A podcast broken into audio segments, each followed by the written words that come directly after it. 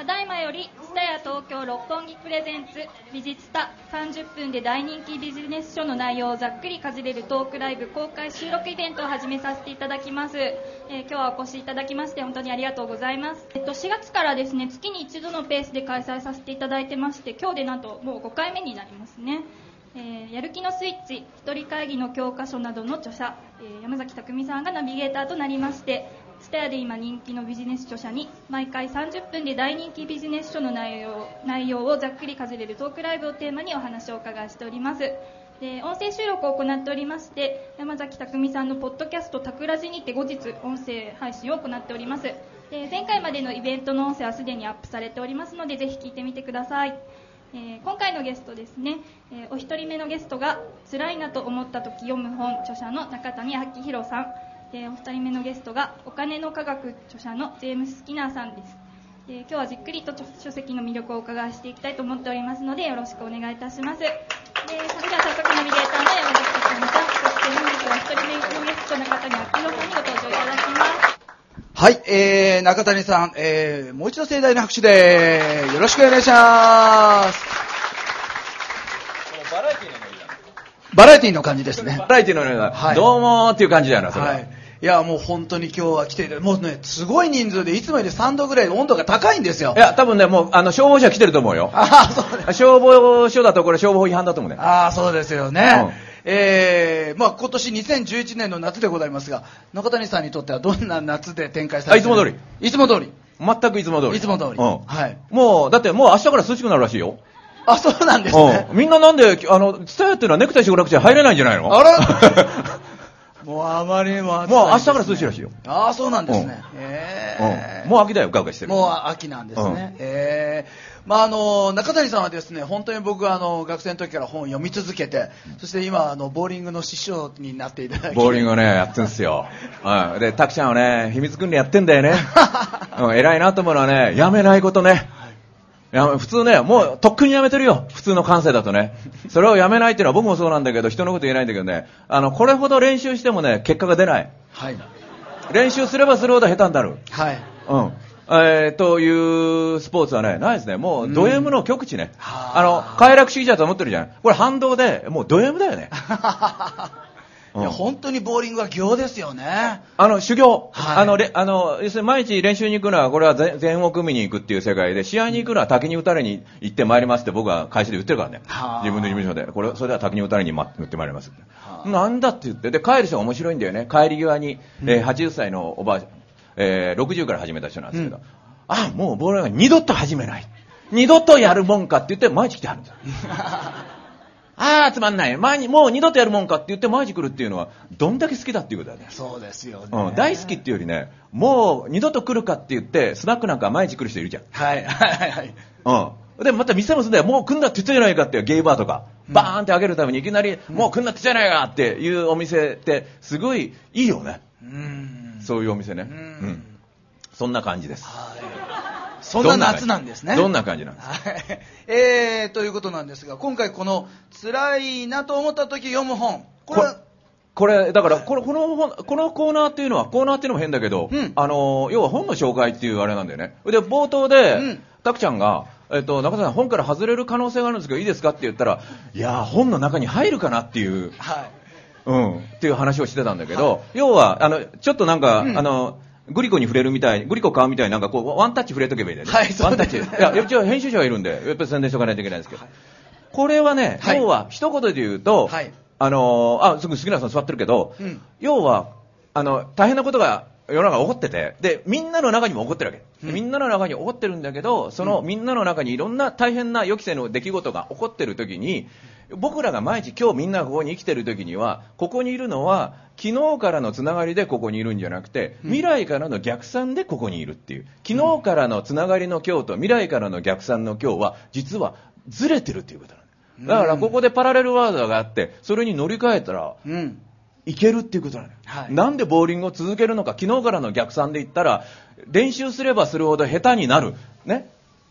やめるわけですよ。なぜ続けてるか、ですねなぜ続けてるか、うんいつかなんかかっこいいことが起こった逆算で夢を見てるから、そっちのラインを走ってるわけ。はい。うん、そのダブルトラックがあって、そっち側のラインを走ってるっていう。だからこの2つのダブル、今日と今っていうのも、過去からの今なのと未来からの今では実は違って辛いなと思ってるのは過去からの延長線上でいるから。これをスキップしちゃえばいいんだよ。未来から逆算のここへ。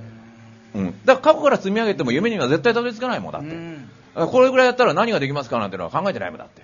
うん。だから本手に取るときね、はいあの、タクちゃんの本でも、ジェームスさんの本手に取るときでもね、ここの本を買えばお金持ちになるに違いないと思って買うわけじゃん。うんそれで読むわけだね。うん。うん本当かねって言いながら、この本の嘘を見抜いてやろうって買う人はいないわけだよ。そうですねうん。だはいからそれが、実は、生き生きしてる人って未来からの逆算で生きてるってこと。うんだから、例えば手品習った時に、はい手品の、タクちゃんのね、僕あれ見たんだよ。うんえっ、と、DVD で、えっ、と、お気配り、はいはいはい銃の。はいうん。その中で、あ、これタクちゃんだなと思ったのはね、うん目で聞くって話。はいすっごい目で聞くよね。おおおおって。あの、もうほぼ口は笑ってないぐらい目で、あの、寄ってくるよね。タクちゃんで話聞くとき。お うん、うん、うん、うんって。例えば手品見たら、普通は、うん反応二通り分かれて、うんあ、こんなんと絶対種があるに違いないと。うん、こんなんインチキだって。いう風に見る人と、うんタクちゃん多分違うと思うんだよね。え、それどうやってんの？どうやってんの？種買います種買いますって言って、それで種買って、どっかで女の子にやって、びっくりして、モテている絵がもう浮かんでるんだよ。その種を見た瞬間、あその手品を見た瞬間、騙されてんだよ、自分が。うん、騙されてるね、それは見えてるよね。はいもう買い買います、みたいな。でもそれは未来からの逆算だから、目目でグーってくる人って、うんうんそ、それだよね。見てるのはもう自分が楽しい瞬間見てるよね。うんうんそうしたら、その辛いなと思った瞬間っていうのは、実はワープするチャンスだよね。そこが。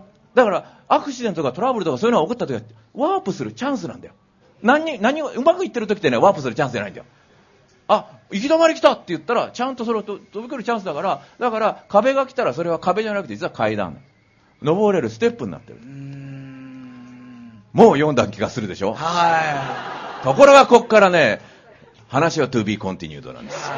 い読まないとわからないですからねこっから 僕は大体、この間吉田照美さんにもね、はよくわかりましたって言われて、ね、中田さんよくわかりましたとかって言われて、うんもうなんか読んじゃった気がしましたって、あの僕がね、昨日こんな面白い本だって、その、あの、僕じゃない本を紹介したんだよ。うんはいはいなんか中田さんのこう聞いてると、なんか、面白かったような気が、なんかもう読んじゃった気がしますねとかって言われて、うん。でも、で、僕、あの、映画、あの、好きだから映画の話するんだよね。うんで塾でも映画の話してんだけど、あの、僕が言った、こんなシーンがあって、こんなおしゃれなセリフがあるんだよって、見た人が大体、そんなセリフが見たんですけど、なかったんですけどって怒られる。あの、僕の中ではもう、なんかあるのよ。中谷さんの中で育っていくんですよねしかも、フランス映画だけど関西弁なんだよ。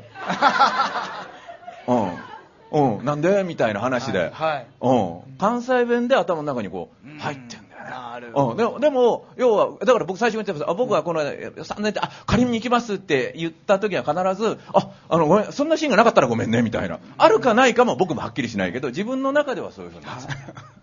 すごいですよあのこうやってね会場に来られた時からこのテンションでずっと来てますよ要は、うん。でも、今日ね、うん。あのー受験の本を書いてたのよ。はいはいはい。受験の方でね、うん。勉強って何かっていうと、結局テンションじゃん。そうですよね。うん。はい。結局テンションが、うん。あの、苦手科目の時でもうまくいかない、けテストで悪かった時でもテンションが、あの、ししローまでならなくて、ミドルでキープできてまたハイへ持っていけるって、これが勝負でしょ。はいそれが勉強法だよね。うん僕、勉強法が大好きで、うん勉強法のことばっかり考えて勉強しなかったぐらいの口で、勉、あれもう、もう、もう1割勉強したら東大入ってんだけど、うんそれが勉強法って知るとテンション上がるよねう。んだから、タクちゃんの本読むとテンション上がるよね。うん要は、それが大事なんだよ。そこでうまくいくかいかないかっていうのはまたの話なんだよ。うん。だから、あの、キャバクラでモテる方法っていうのはうん書いてんだよ。はいでそれあの、六本木地下すごい売れんだよ。はいうん。いつ読むんだろうと思うんだよ、僕は。それを。これ買って読んでいきなり行くのか、または行って外れて帰り道に読んで、あここで失敗してたのかって。わかるの。でもその人はもう一回行くよね。うん。だから、一回でしくじった時にもう一回行けるっていう、うんうんということって大事じゃん。はいだから、こう、うまく生き続けるっていうことなんかなくて、はい。うん、だからなんか営業してても、うん。営業行ってその人があの絶対この人が買ってくれると思った人が買ってくれないよね。これもう大原則で、うん。絶対こいつ絶対買ってくれるって思ってた。ひょっとしたら3つぐらい買ってくれると思ってた人が買ってくれなくて、うん。その横にいた友達の付き添いできたやつがじゃあ僕3つ買いますみたいな。え？みたいなこれがすごい人生のすごいとこだようね、ん。うん。予測が常に外れてると、うん。しかしその夢ビジョンここに書いてあっていや話があって、うん。夢じゃなくてビジョンを持つ、うん。これもすごい深いお話ですよね。絵で見えてるんですか絵で見てる。絵で見えてる、うん。なんか、もうあの、えーモテモテって言ったと瞬間にニヤって笑ってる人いるんだよね、はい。こうしたらモテモテなのでニヤってまだモテてないんだよ。その人はいいよねうんうん、こうしたら、あ、こうしたらなんか、あ、女の子がこうしたらいいんだなっていうのはなんかこう、で読んだら、その時点ですごい嬉しそうなんだよ、顔。まだ怒ってないんだよね。でも頭の中で怒ってる。その絵が見えてるんですね、うん、モテてるところの絵が見えてる。だからさんこの本に戻っていいですか？おお折ってやる。折ってやる。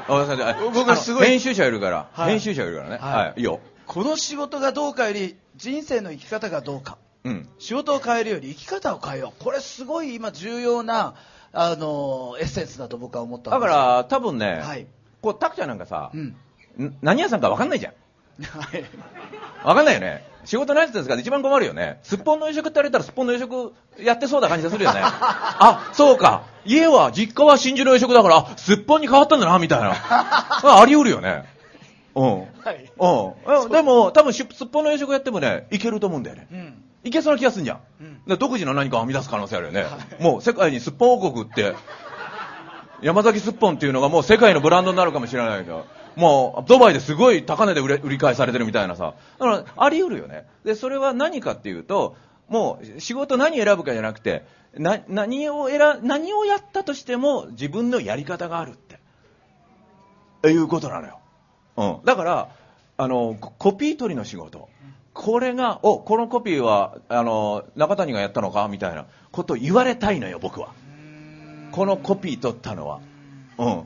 だから、やっぱり、コピー取り終わった後、僕は、あの、うんあの、ジェームさん後で話しますけど、ジェームさんの、あの、すごいよ、あの、感動した DVD みたいな、あの、お金の科学の中に入ってた DVD で感動したのはね、あの、マック行って帰り道でお辞儀が綺麗だったから1億円の扱いが来た。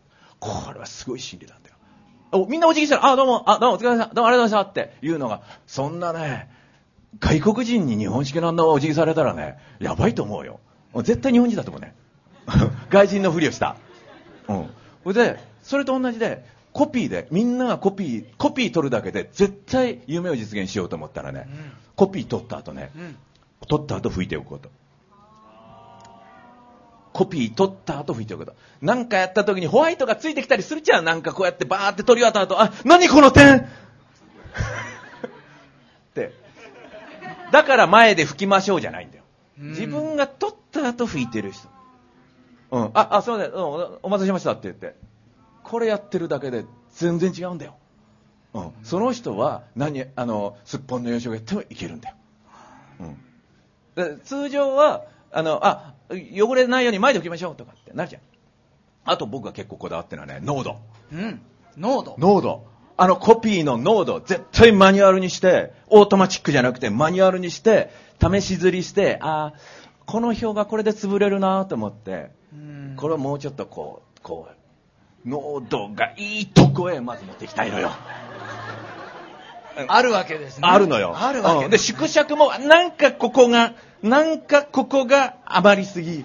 はい。かといって、これを、あの、パターンあるじゃん。な何パーから何パーってパターン、70%パーとかであるじゃん。80何パーとか、決まりごとのパーセンテージがね。決まりごとのパーセンテージで一段落とすと切れるんだよ。うん、マニュアルだよ。どこまで行けば一番いい気持ち。デザイナーわかるでしょ、それ。わかるよね。はいわかるよね。はい元の渡されたオジオリジナルが若干曲がってることなんだよ。あーありますねありますねもうオリジナルが曲がってんだよ。それピタッと合わせたら曲がって出てくるんだよ。これをちょっと修正するっていうう。んこんこんなことに死ぬほど命かけて、コピー屋さんが来たら、あ、どうもこんにちはとかって言いながら、コピー屋さんとも友達になってるみたいな。詰まってるのがあったら、女の子が詰まって困ってるのが誰あ、怖いじゃん、なんか中で暑いから。詰まってるのがあったらこう、取ったりとか。外国人ってコピーね、部下にやらせないよ。あそうなんですか？あ日本ってコピーすごいあの単純作業でやっといてないじゃない、はい。だって大事な資料だもん。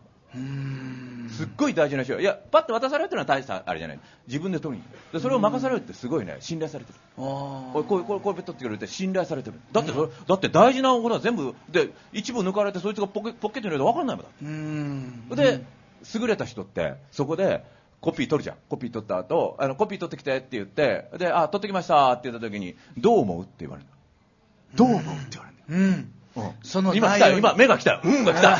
うんが来たよ、今。今、目が、目が来たよ、今。うんが。どう思うってた時に、いや、僕はこの ABC 案で、えー C 案がいいと、なんでならばこうだから。うんえここれが、ただ取ってるだけだと、あんな退屈な仕事ないんだよ。死ぬほどコピー取らせるんだよ、会社で。うん。半端じゃないよ。本一冊だよ。本、何百ページの本一冊取らされるんだよ。うーんうん。もう言ってみればこれは辛い労働だよね。穴掘って埋めて、穴掘って埋めてみたいな労働なんだけど、はいでも、それに喜びをどう見出していくかだったら、あの、そんな小細工をしていく、して自分で楽しみを見つけするしかないじゃん。うんうんだそれはコピーと、コピーという仕事が面白いか面白くないかじゃないじゃん。うんうんうん。それをどう面白くしていけるかっていう。その延長になりますがお。仕事は幸福な人が頼まれるんだと、うん。要はハッピーな人のところに仕事は集まってくるんだというお話をこいや、やっぱりりだって、ファミレス行ってさ、すいませんって時に、その返事が可愛い子を、返事がいい子に頼みたいじゃん。そうですよね。はーいって言われるよりは、うん。あの、はいの返事はすごい大事なんだよ。これはね、僕は、あの、運動部だったからね、はい。空手部だったから、うん。返事だけはすごい心地よくなんだよね。うん。そその返事って大きいと思うよ。うん。もうそこで、あ、しまったなって、あの、なんか、たの、あ、あ、ちあすいません、あ、とか、あ、ちょっといいって言った時に、え、何ですかって言われるよさ、はいって言われるとさ、あ、もうなんか、このこの仕事はこの人にパ投げようって思うよね。うんそこの差だもん、だって。うんチャンスをつかめるかつかめないかは、うん誰に渡してもいい仕事あるじゃん。はいうん。はいそれを、ああるよね、その、だって、えービッグカメラ行っても選ぶでしょ、一応。そうですね選ぶでしょ、はい今この人空いたけど、この人じゃないな、みたいな。あまだ探してるふりをもう一回するよね。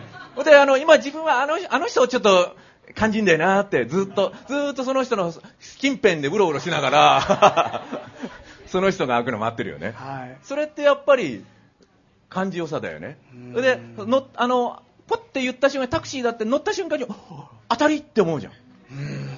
乗った瞬間じゃまだ何も会話もしてないよね。乗った瞬間に決まるから、はい。うん。そうそれだよね。返事の気持ちよさっうてん。なんかタクちゃんとかさ、はい。イベント年がら年中イベントやってんじゃん、はい。イベントやってる時さ、うんあのー何何月何日空いてるって言ったら言ったって誘われた時にみんなもそうあると思うんだけどタクちゃんな何月何日空いてるって言った時にさあのえ行くよって僕は行くよって言ってるのいつも。何やるか聞いてないんだよ今日の今日のこれも。うん。何さ何さ空いて空いてますか？あ行くって。うんそういう人とやりたいじゃん。うん。え、まず企画書送ってくださいっていう人とはやりたくないよね。うん。確かにうん。そうですね。だからま、まず、え、何やるんですか？とか、はい。どこへ泊まるんですか？とか、うん。それ決まってないもんだって。うん。わかんないうんうん。あの先ほど夢を持つのではなくビジョンを持つというところで、もう一つこのちゃん10、ちゃんと読んでんだよ。はい。はいはい。すごい。しかもちゃんと進行するね。進うん。はい。ちゃんと進行してますよ。素晴らしいね。いや、じゃあ、伸び伸びできるってこと？はい。遠慮しないで。10年計画を立てる。はい。これ案外その分かっちゃいるけどなかなかできなかったりするあのはないですか？簡単簡単はい、はいえー10年計画を立てて毎日スタートすればいいんだ。そうすると毎日何かが出てくるんだよ。種植えてんと同じだよね。10年計画でっていうのは大事なことはみんな、え、10年、10年も待つんですか？って、おかしいよ。だって10年も待つんじゃないんだもん。10年待つんじゃなくて、10年間に、10年計画ってみんなは10年で1個やるんだよ。違うんだよ。毎日やんだ。うんうん毎日始めておけば、10年前のがどんどんどんどん、あの、提供期みたいなので、利払いをどんどんできてくるから、うん毎日毎日起こるんだよ。うんうん。だから、みんなね、えっと、これ、男の子もいいから、モテるっていう話をすると、モテる男の子って、モテる男の子って、最初にデートした日に何かしようと思うんだよ。これ焦っちゃうんだよ。うん。これはダメだよって言って、1回目と2回目で成功率は全然違いますよっていう話をした時に、えー、2回やったらデートする回数が減るじゃないですかって、1日2つすればいいんだよ。1日2つにして前半は初めての人、後半は2回目の人をやれば なるほど。焦んなくて済むよねはい焦んなくて済みます。焦んなくて済むよねでしかも今日1回目でなんか変に妙にコロコロって転がっちゃった時に、はいあごめん今日はちょっとできないなってえ優しい人ってのリスクがないですよね、この話。いや余裕余裕あ結局余裕でしょ？それが今日何が何でもって言われたらそこで引くよね。僕のどこが嫌いってあそのそのどこが嫌いが嫌みたいな。必死感。はい。うん、あごめんちょっと今日ここの後もデートあるからちょっとって。結果そういう人はモテんだよ。うーん。うん。うん。わかる。わかるが出ちゃった。はい女性のわかるが出ました。わかるいただきました。ありがとうございます。はい。わかるよねうん。焦りすぎだよなみんな。うん。もうちょっと余裕持ってくれたらね。うん。は 会話が成立しました。い。はい。あとですね、おこの運はうん。余白にある。うん。要はスケジュールパツンパツン入れるんじゃなくて、うん。余白、またスケジュールであり、心の余白に運は舞い降りてくる。だってさタクちゃんが、うん。あのえな18日中田さんって言ったら僕はバツバツに詰めたら無理じゃん。だっていやどんなにややりたいと思っても。でも通常だって仕事できる人とか成功してる人って今日この後どうですか？いいよ。って暇なのかっていう。いう人だよね。うん、ところが心配性の人ってスケジュールをパツパツに詰めて俺はこんな仕事やってるみたいな、うん、会議が今日は何個もあってみたいな。で結局チャンスを失ってるよねうん、その時にパンと来たね、パンと、だって世界のトップの CEO っていうのはみんなスケジュールが好きだもん。だから、あ今からどこどこない、あ、今行くわ、みたいなことで。うんうん。あの、もう本当に、あ、どこどこ行って、今日ファミレスのどこどこみんないるんだけど来ない？みたいな感じで、あ、今日これからちょっと南アフリカみんな集まらないみたいなあ、行くわ、って言って、ピュッてうん。それはスカスカだからだよ。うーん。うん。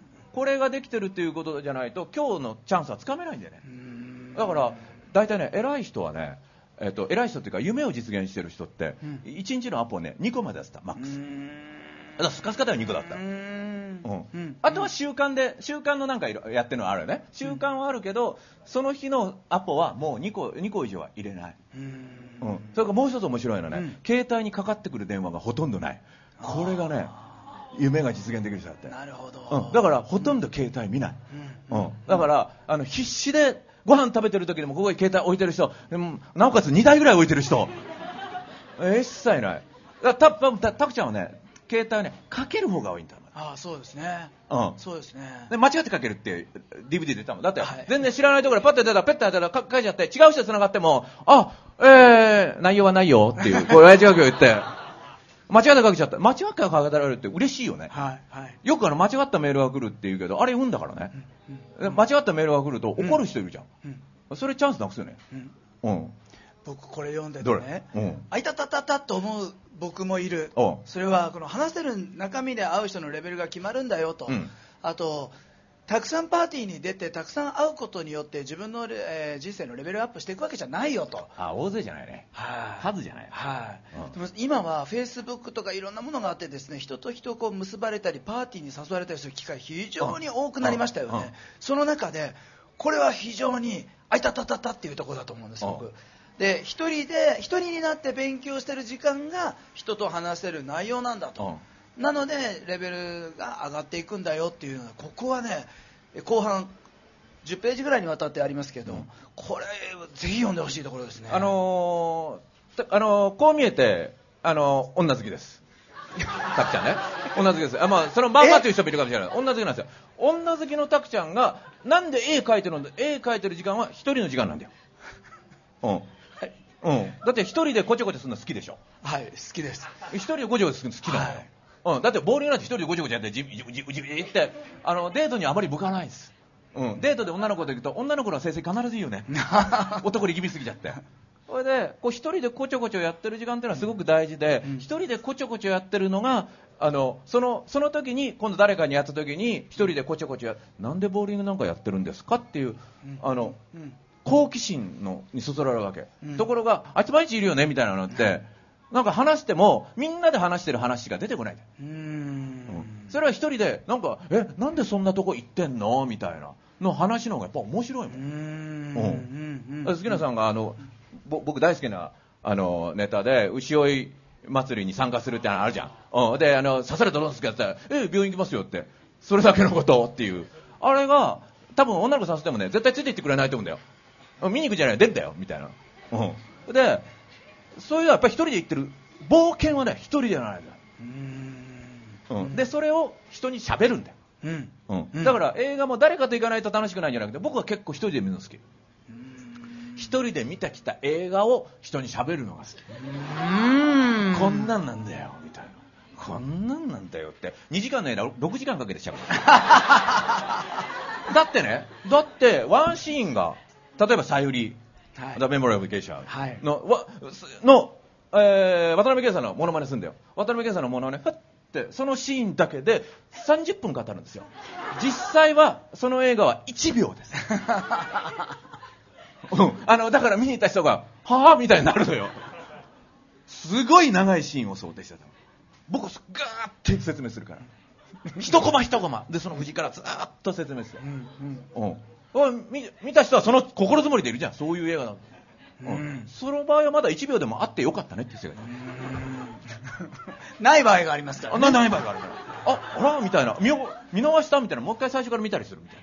でやっぱりないみたいな。あ別のバージョンからだと別の借りてやっぱり違ったっていう。でそれ当たってるんだけど僕の見た中しかない。あでそれを淀川長春さんとか浜村淳さんの映画解説で僕は座って、うん。えーそれでああなんだその話の面白いじゃんと思いながらもうん嬉しいみたいな。よしこの仕返しをみんなにしてやれって言って今はもうリングと螺旋みたいにみんなに仕返しをしてるっていう、うん。面白い方がいいはい。面白い方がいいよね、うんうん。どんなことでも。はいはい。うん。あのーこの中にもありましたけど自己紹介をするより深い話をした方がいい。うんこれ素晴らしいお話で。あのーなんか自己紹介って日本人苦手なんだけど、うん。苦手だよねそもそも、うん。うん、あの知った仲間が多いからね。外国行ったら僕らでも自己紹介しなくちゃいけないんだよ。で自己紹介するときに一番何が分かるかって言ったら僕大体ねこの間の武田壮雲さん初夏の、武田壮雲さんと初めて「あご飯食べませんか?」みたいな。あの言ったらあ「友達のところで今日約束しちゃったんでそこの家のホームパーティーでいいですか?」って言って「あいいですよ」って言って。って言ってあの初めて。初めて。そこの人も初めて、で武田壮雲さんのも会うのも初めて、うんの人で、で、そこの家、お宅行ってピンポンで押して、そしたらそこの家主の人が、はいって言って、奥さんがこうやって、ガチャガチャガチャ鍵開けてきて、で、あ、どうもって言って、こうやってか閉めた時に、そこの鍵を僕バチって閉めたんだよね。よそんちだよ。よそんち。で、あ、ごめんごめん、これ閉めちゃったって。前さ、女の子の家行った時さ、彼が来ちゃったことがあってねって。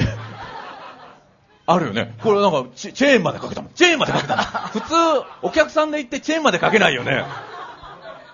いや、前、いや、一回、あ、無意識にやってたって。チェーンかけてるって。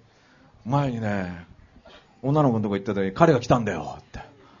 女の子その時シャワー浴びてたんだよねって。っていうのが、あの、初対面の話だった。初めましても何もないんだもん。なんだこの人は？みたいな。でも、その人がわかるよね。はいあの自己紹介って本当、その人の人となりがどこまで聞いてもわからないよね。うんエピソードとか物語がやっぱ一番はいはいわかるじゃん。はいあぼ僕はだから、タクちゃんのお父さんは一度も会ったことないのに、僕の映像の中では出てるよ。ありがとうございます出てるよ。あ、あの、成功数値だっけ、はいオービンで書いたんだけど、その成功数値の中でね、タクちゃんのお父さんがもう、ま、あの、運動会、えー命かけてんだよ。昔は運動会で1位になるっていうのはもうやっぱり大事なことだ田舎だし。うん。それで、その1位になるときに昔はね、ふんどしなんですよ。走るでふんどしなんだよ。お年寄りだな。うん。ふんどしだったの。はい僕らの時でも子供の時直食べだったの。うん。で、走ってる途中でふんどしが溶けてきちゃったの。うん。バーってなってきて、あーってなって、それで走ってるわけよ。ここでどうしますかみたいな話だよね。で、ここでどうするかっていうことで、ふんどしを、あの、こう、締め直したらもう負けてた。だって、たかだか小学校ぐらいの競争みたいなのだと。で、そこでふんどしを締めないで、こうやって、もう、溶けたような状態で、ゴールみたいな。僕の、その絵は見た。その絵は残ってんだよ。はいあの、顔はタクちゃんだよ。あ 僕なんですねうん顔はタクちゃんで、あの、が画面合成。あの、映画化するときは二役で。二役二役。その絵はね、もうこのシーンがむちゃくちゃかっこいいと思うんだよね。うん。あただ、解けないでゴールしたより、途中でふんどしが解けたのに1位だったっていう方が、あ僕はね、かっこいいような気がする。んで、これもしね、2位だとするじゃん。2位でもやっぱり、印象に残るのはその人だよね。なんか、過去の昔のオリンピックとかあるじゃん。はいあの、アテネでさ、なんか、観客が飛び出してきて、バーって抱きつかれて、転んじゃった人いたじゃん。あれ忘れないもんんあれって。はいあの、あの人結局3位なんだよね。だから M1 グランプリさ、M1 グランプリで、なんか、えっ、と、意外に優勝者と今度怒ってるよね。なんか、こう、こっちから敗者復活で上がってきて、ゴーって言って決勝まで行って、2位だったうんうんチームの方がうん優勝したような錯覚に陥ってるよ。はいはいうん、だから結局覚えてもらうっていうのは優勝するから勝つから結果出すからじゃなくて特に会社なんかはなんか失敗してる人の方が絶対可愛がられるよね、うん。うん。うん。それあるじゃん。なんかはい。成功したら可愛がられるんじゃなくて失敗してるのにニコニコ笑っててこいつ可愛いみたいな、うん。うん。まああのボーリング大会で結構そういうのいっぱいいるよね、うん、それがいいよね。なんか、はい。あの落ち込まれても嫌だしさ、うん。そこで。うんなんか失敗してるのにこいつ優勝したみたいな顔してるみたいな。そういうとこ人の方が魅力あるよね。うん。辛いなと思った時読む本でございます。だってこれってここの本ってさなかなかレジに持っていくのに勇気がいるけど。はい。辛いなと思ってるね大事なことあだ大事なことはね。あのね本当に辛い人はもう本屋さん来る余裕ないから。うん。あの辛いなーって。思いながらもニコニコ笑いながら持っていくんだよ。あーみたいな。あーみたいな。こうちょっとスキップとか。スキップとかしながら。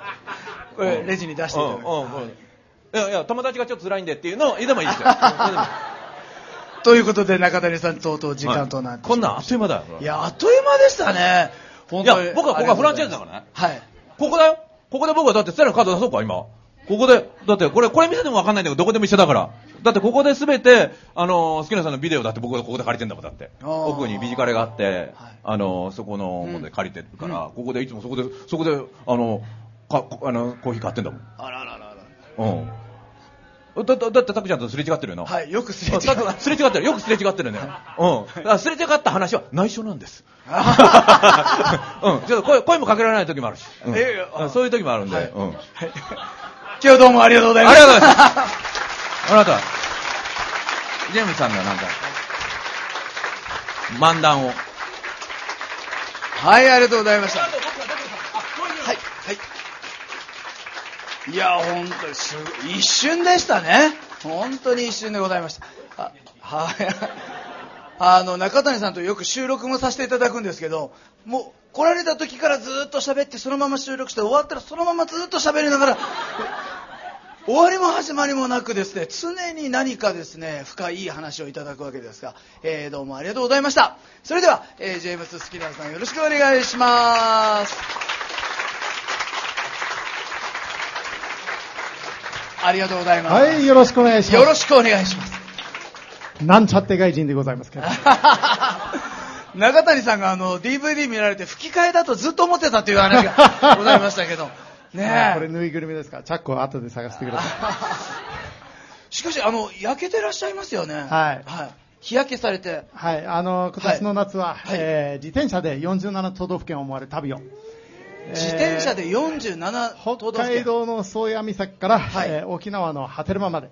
で、ちょうど一昨日帰ってきたばかりですから、約40日間。そうですね、えー走ってらっしゃ7月6日から一昨日まで、はい。へえこれは何のために走ってらっしゃうるんです？かまあ人生は全部ね、やったもん勝ちなんですよ。はい結局は。はいで、はいやったもん勝ち やったもん勝ちなんですよ。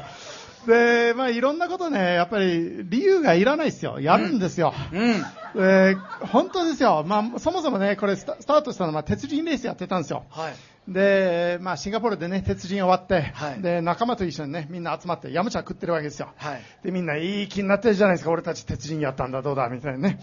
で、そこで話が出るんですよ。次はどうすべかってね。これ必ず出るんですよ。次はどうすべかってね。じゃあ、自転車またなんかやりたいなって言って。じゃあ、世界で一番アホな自転車のイベントなんて、この質問がアホですよね。本当に大体。はいそうですねはい世界で一番アホな自転車のイベント何って。ツール・ド・フランス。おー、あれすごいよね。どんぐらいあんの？って。うん、3500キロ。おー、3500すごいよな。これ大体青森から下関までの往復なんよね。すごいなと思ってね。じゃあうちは5000やろうかってね。うんスパッとそこで言うわけですよ。4000って言えばいいと思いません？あ そうですね。そうですよね。勝ってますからね。でもなんか、一つ上ね、5000やろうよって。で、向こうは、まあ、フランス一カ国なんで、うちはヨーロッパ全土やろうよって。で、向こうはツール・ドゥ・フランスだから、うちはツール・ドゥ・ヨーロッパやろうよってね。で、やっちゃったわけですよ、去年。はいあ去年やったわけですね。はい、5000キロね。はいえー14カ国。えー警察沙汰週一。本当に気がついたらイタリアの高速道路走ってるとかね。はい。バルサロナで全員のパスポート盗まれたとかね。はい。えー絶対やっちゃいけないけど、あの、バチカン四国の中にね、自転車で乗り入れちゃったとかね。もうそこプラス1カ国ゲットだからね、もう絶対やらなきゃいけないんですけど。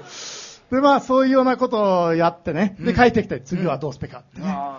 また出るわけですね。出るんですよ。で、まあ、あんまりね、今回企画する時間なかったから、まあ、このお金の価格の本が出たりなんかしてるから、じゃあ日本とりあえず、とりあえずやろうよと。47都道府県なかなか全部行けないじゃないですか。はいはい僕日本に来てね、もう20年以上住んだんですけどね、はい結局まだ行ってないのは6県あったっていうね、これずっとね、うっとしくて、日本のどこ行ったことがまだ行ってないのは6県って、これズバッと気持ちよく全部って答えたいじゃないですか。はい。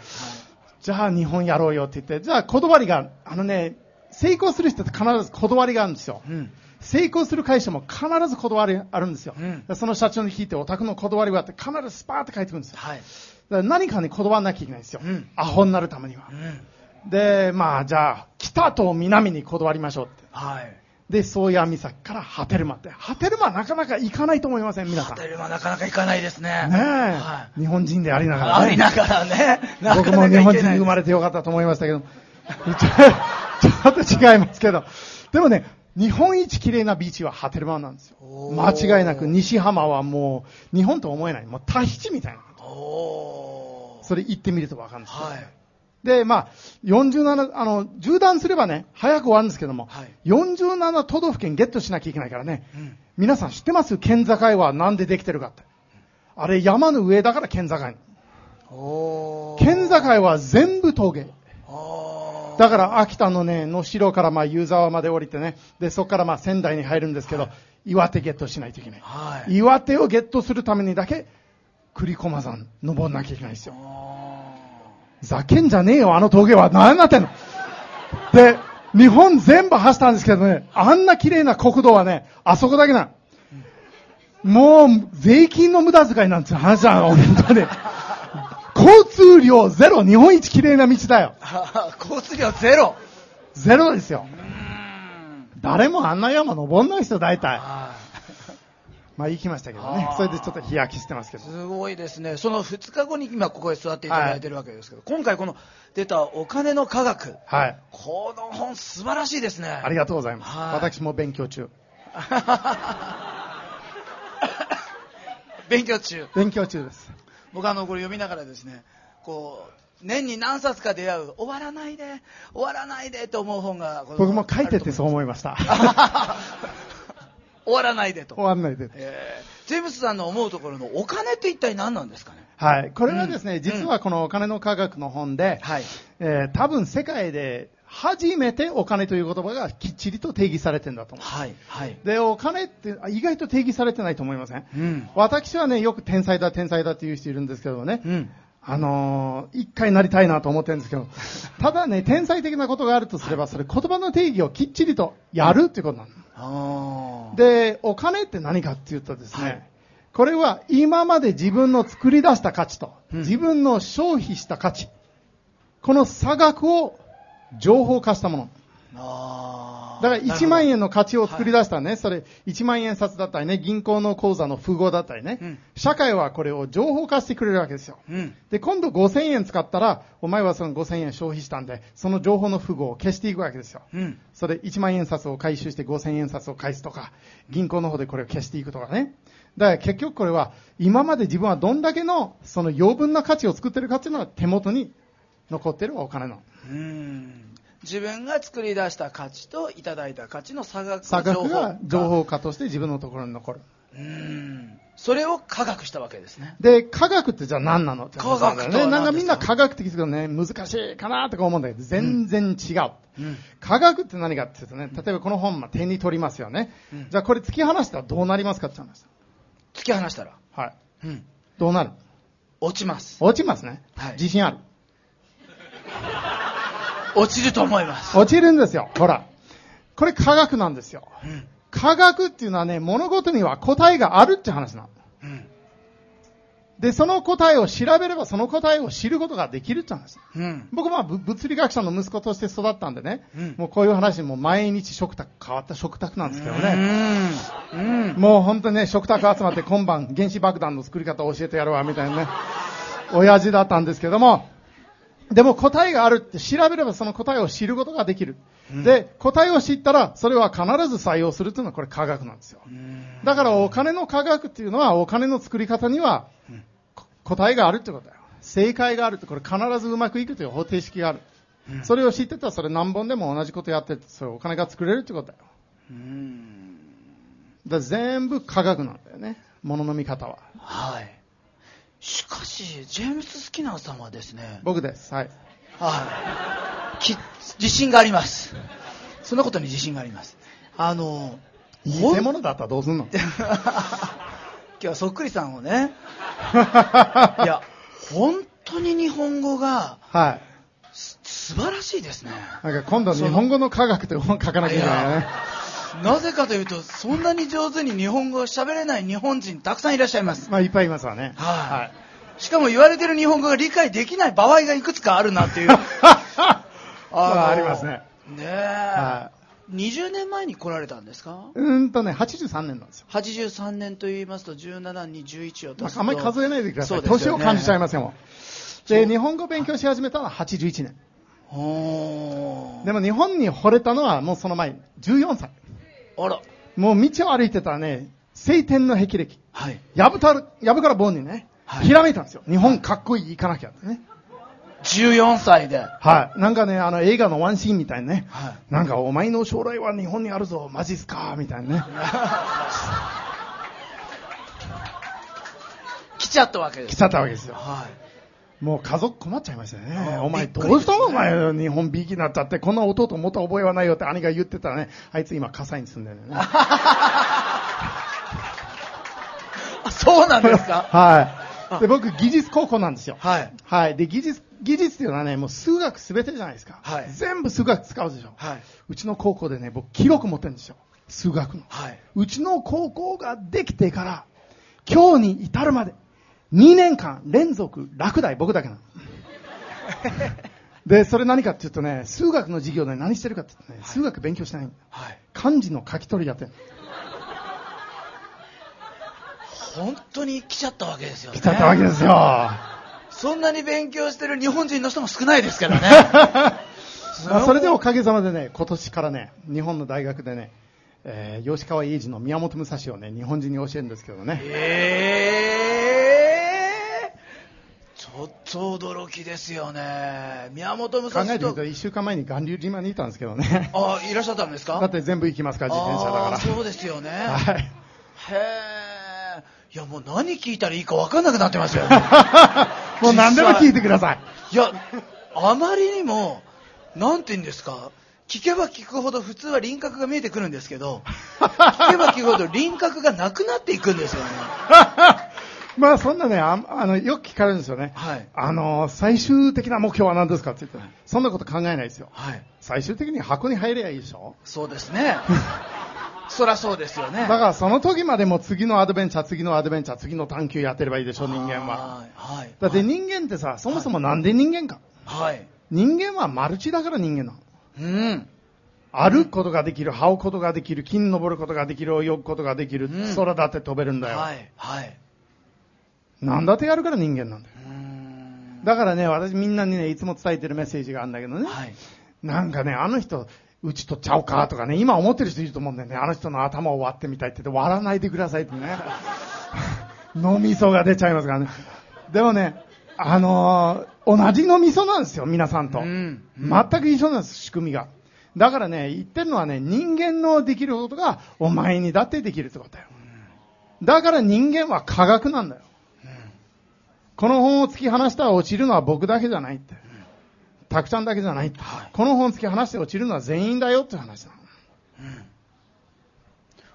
そんなジェームス・スキナーさんの毎日はどんな毎日なんですか？あのね、この質問の意味がわかんない。これし、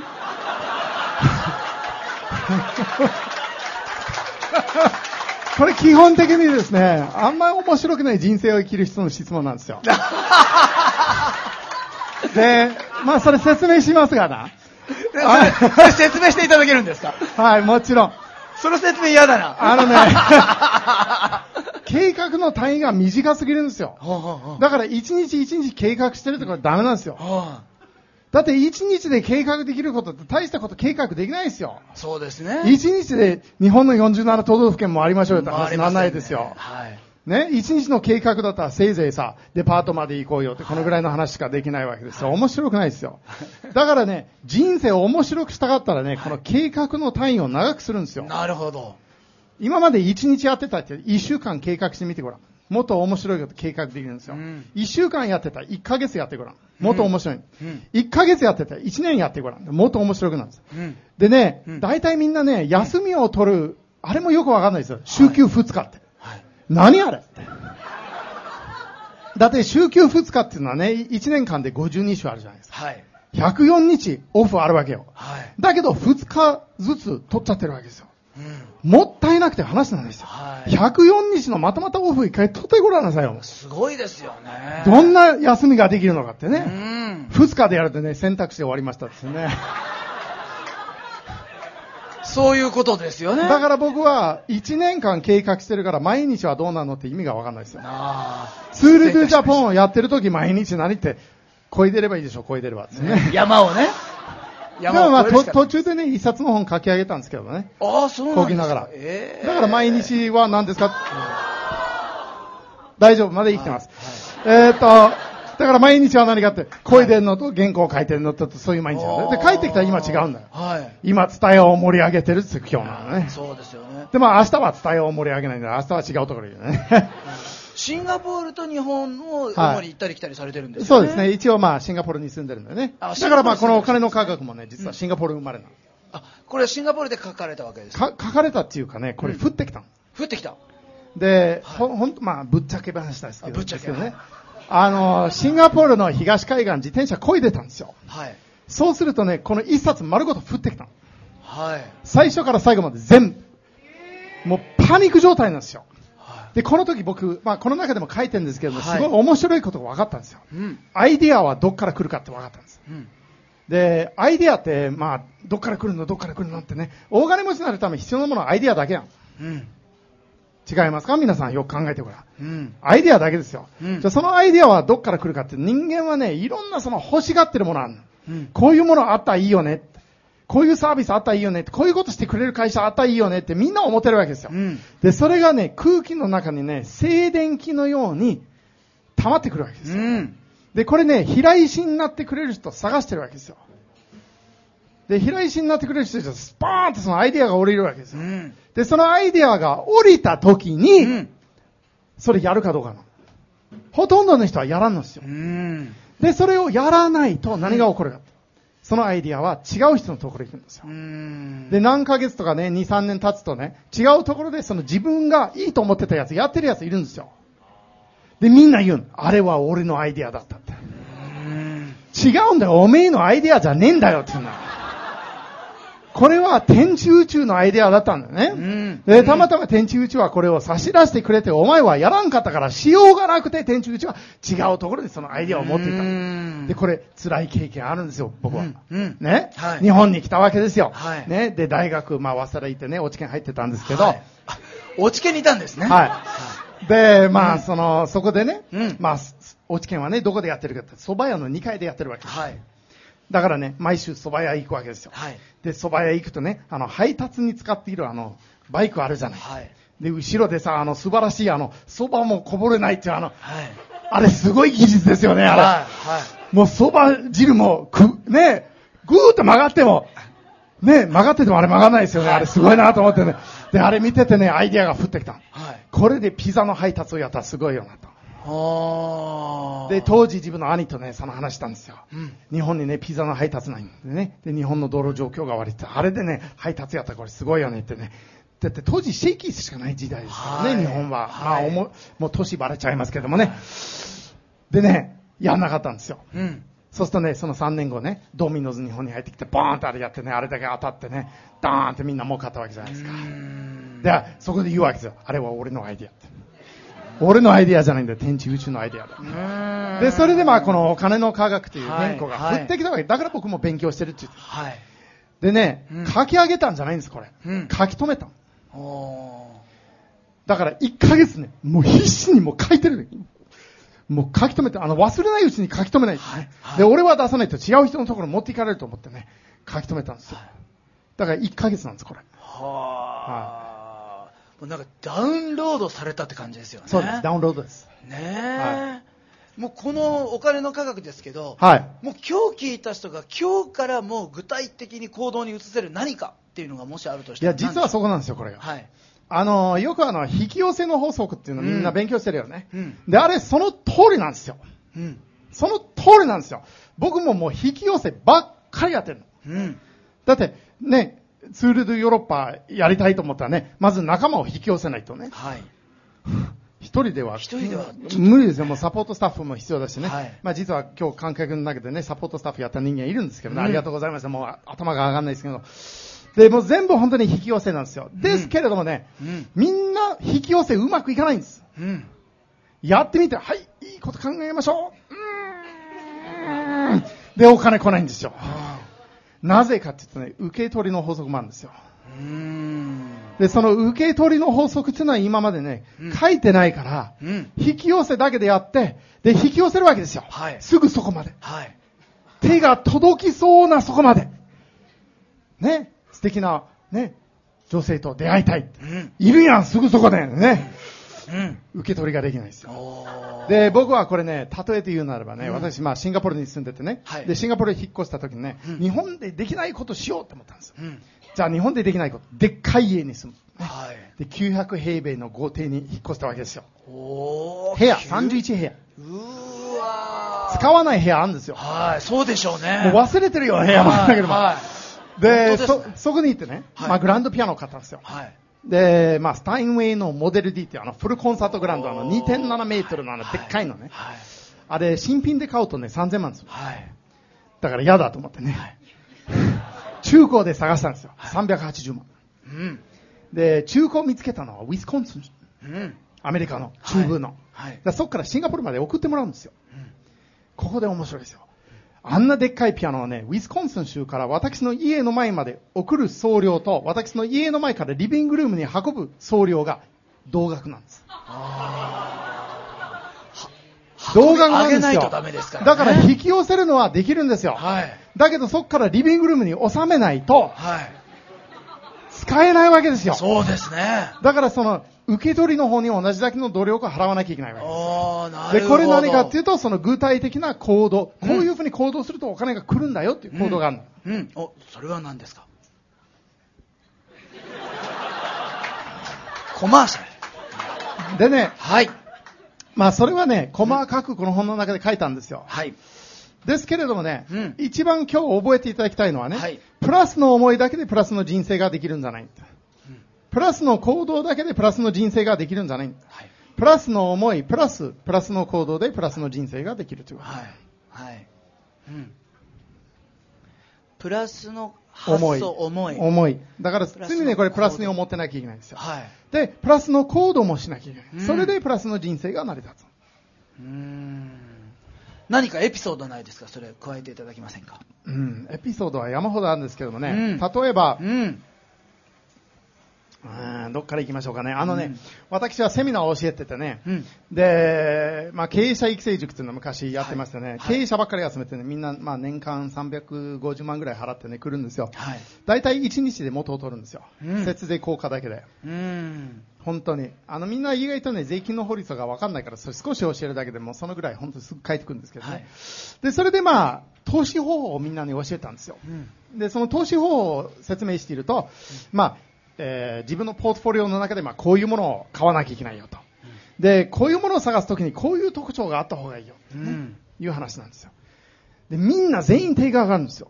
これ日本人ですよ。日本人全員手が上がるっていうのはこれ珍しい出来事やなってねうん。俺なんか言ったかなと思ってこう部屋を見て、みんな手が上がって、もうどっから刺せばいいのかわかんないです。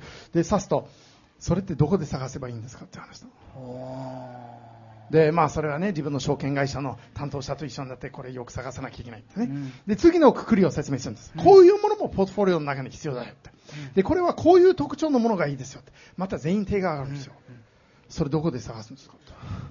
まあそれはまた自分のアドバイザーたちと一緒になって探すんだよってね。でこの講義 3, 3回やることなんですーうん。3回とも全員手が上がるんですよ。うん。皆さんそろそろ気がつきませんか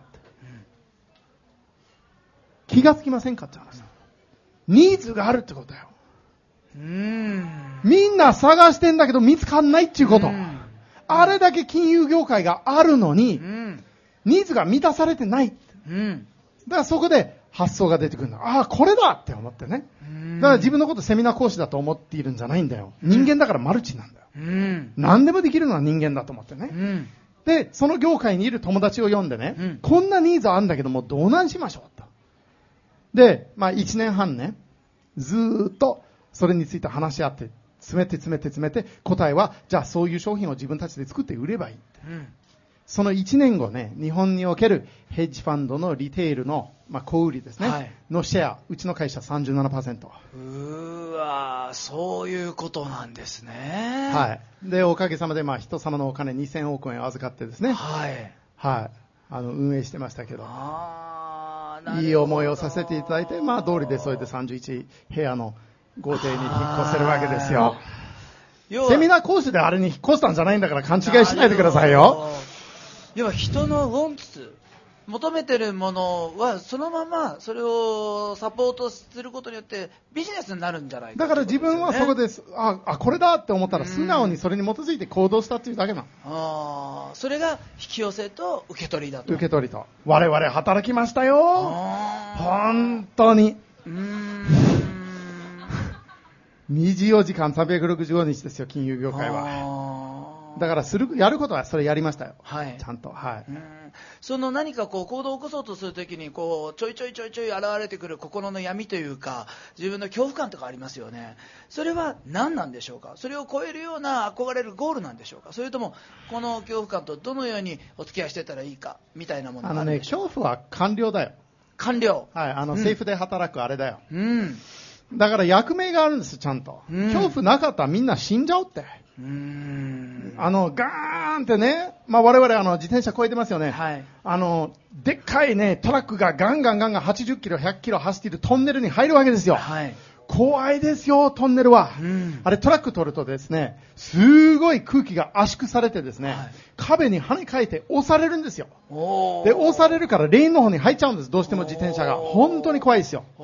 だから恐怖持ってなかったら本当に死んじゃうから。はいで、その恐怖があるから、これは危ないんですよって教えてくれるから、いろんな策を取るわけです。はい例えば、後ろのライトをつけましょう。うちゃんと自動車はこっちが見えるようにしようよとうか。んあの、本当にやばいトンネルだだったら、サポートカーを後ろに走ってもらって、うんレーンを邪魔してもらう。うん交通渋滞を作ってでも、俺たちは安全に通過するまでは、ノロノロ運転。うんで、こういうことをやるわけですよ。だから安全にできるわけですよ。うんだから、それを伝えるのは恐怖の役目なの。だからまず恐怖を持つことは悪いことではなくて、絶対に大切なこと。うん恐怖は捨てない。うんだけどもね、ほとんどの人は間違って何するかっていうと、恐怖を無視しようとする。うんつまりその報告は受理してないっていう状態なんだようね。んで、そうすると、その受理されてなくてなんか事故があったら、うん恐怖は伝えてくれなかったんだよ。お前が悪いんだって言われるのは恐怖が怖いんだ。うん恐怖が怖いんだよ。ね、わかります？だから向こうはね、もっと大きな声で叫ぶ。だから例えばスカイダイビングに行くとするじゃん。はいお前死ぬぞーって報告してくれるわけよ。はいで、確かに死ぬ可能性があるからパラシュートをつけるわけよ。うんだけどそれを無視しようとするともっと大きな声で叫ぶの。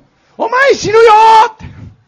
で、それまた無視しようとするともっと大きな声で叫ぶわけだからいなくならないんですよ。うんいなくなってもらうのはすごい簡単なんですよ。その報告書を受理してしまえばいいんだ。うん教えてくれてありがとう。うんこれだけで恐怖は去るんですよ。